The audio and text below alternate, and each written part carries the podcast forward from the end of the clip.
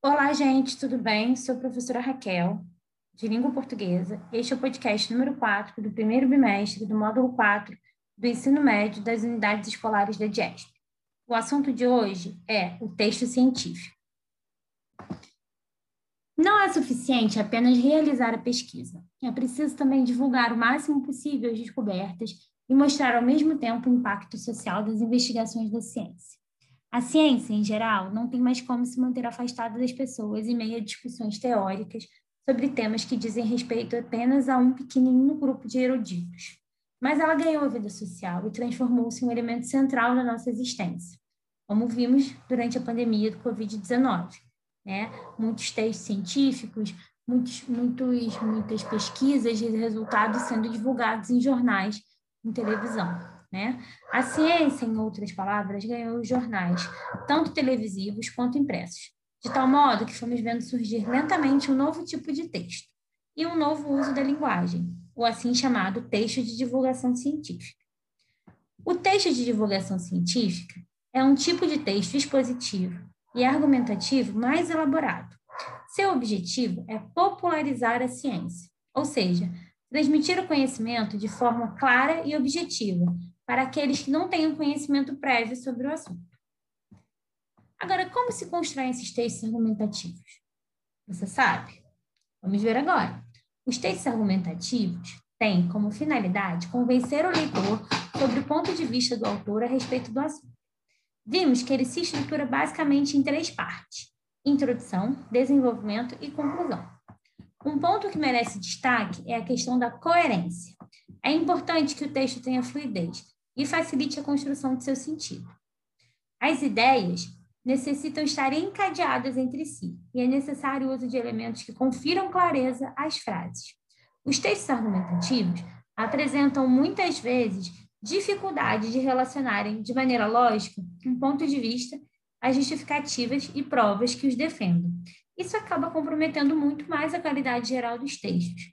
Por isso, é necessário equilíbrio e harmonia. Observe a seguir alguns tipos de argumento. Temos, primeiramente, o argumento de autoridade. Citações de autores, autoridades, estudiosos do assunto de que está sendo tratado.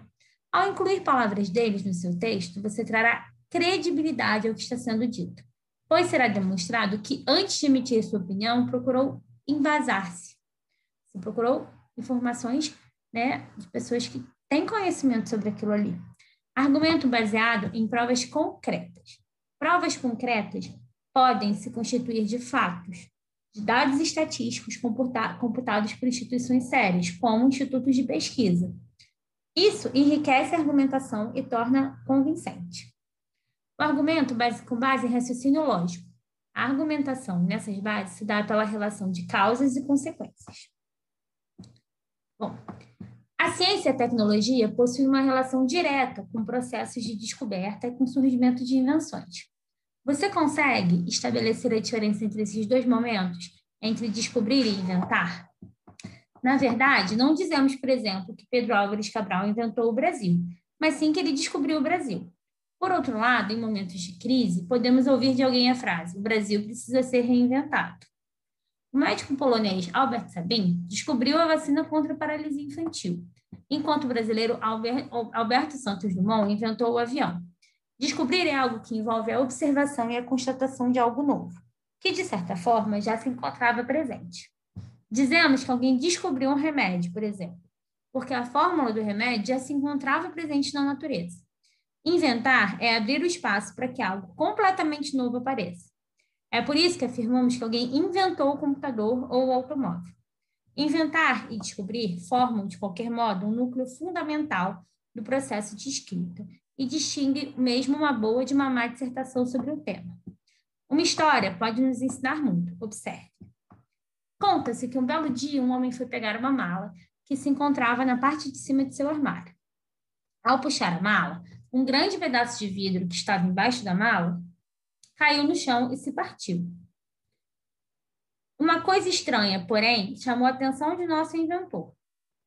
Anônimo, o vidro não o vidro não se partira em um ponto, mas se quebrara em milhares de, pe de pedaços, pequenos pedaços. A pergunta que ele fez em seguida foi: por quê? A resposta estava na capa de poeira que havia se acumulado sobre o vidro. Essa é uma das versões para a descoberta do vidro temperado. Mas nosso amigo não parou por aí. Ele viu na descoberta a possibilidade de salvar muitas vidas. No início do século XX, muitas pessoas morriam em acidentes de carro, porque ao baterem, elas eram arremessadas contra o vidro da frente, que se quebrava ao meio e funcionava como uma verdadeira guilhotina. As pessoas normalmente morriam de ferimentos causados pelo para-brisa. O vidro temperado resolveu este problema. Aplicar uma descoberta de maneira inventiva. Eis o caminho para grandes invenções. Bom, espero que você tenha gostado. É, agora vamos praticar através dos exercícios. Bom trabalho, muito obrigada e até breve.